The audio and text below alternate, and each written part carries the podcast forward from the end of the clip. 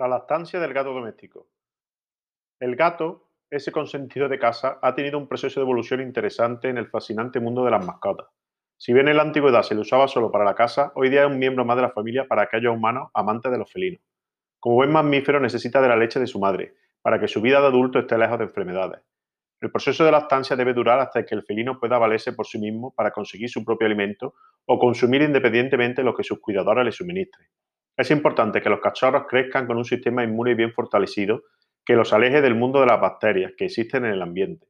Los dueños deben conocer el estado anímico de su animal para considerar cuándo es necesario la visita al veterinario para su exploración, revisión y aplicación de las correspondientes vacunas.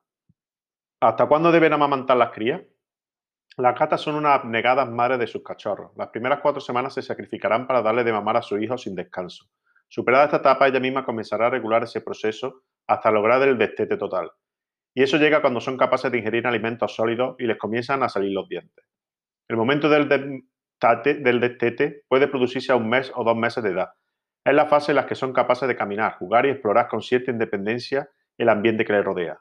Dado que aparecen los dientes, le hacen daño a las personas de la gata y ellas comenzarán a buscar otra forma de alimentarse para continuar su ciclo de vida.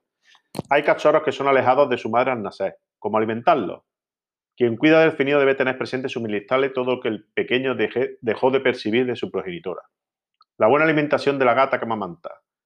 Para tener éxito con todos los gatitos es muy importante que todo el proceso sea supervisado y asesorado por un experto, en este caso un veterinario. Es muy importante complementar la alimentación del gato con pollo bien cocido o atún.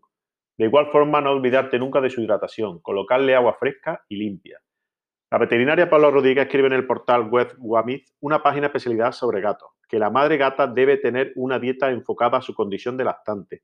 Recomienda estar pendiente porque es posible que la gata pierda el apetito y rechace comer. Otra recomendación dada por la especialista es la atención veterinaria.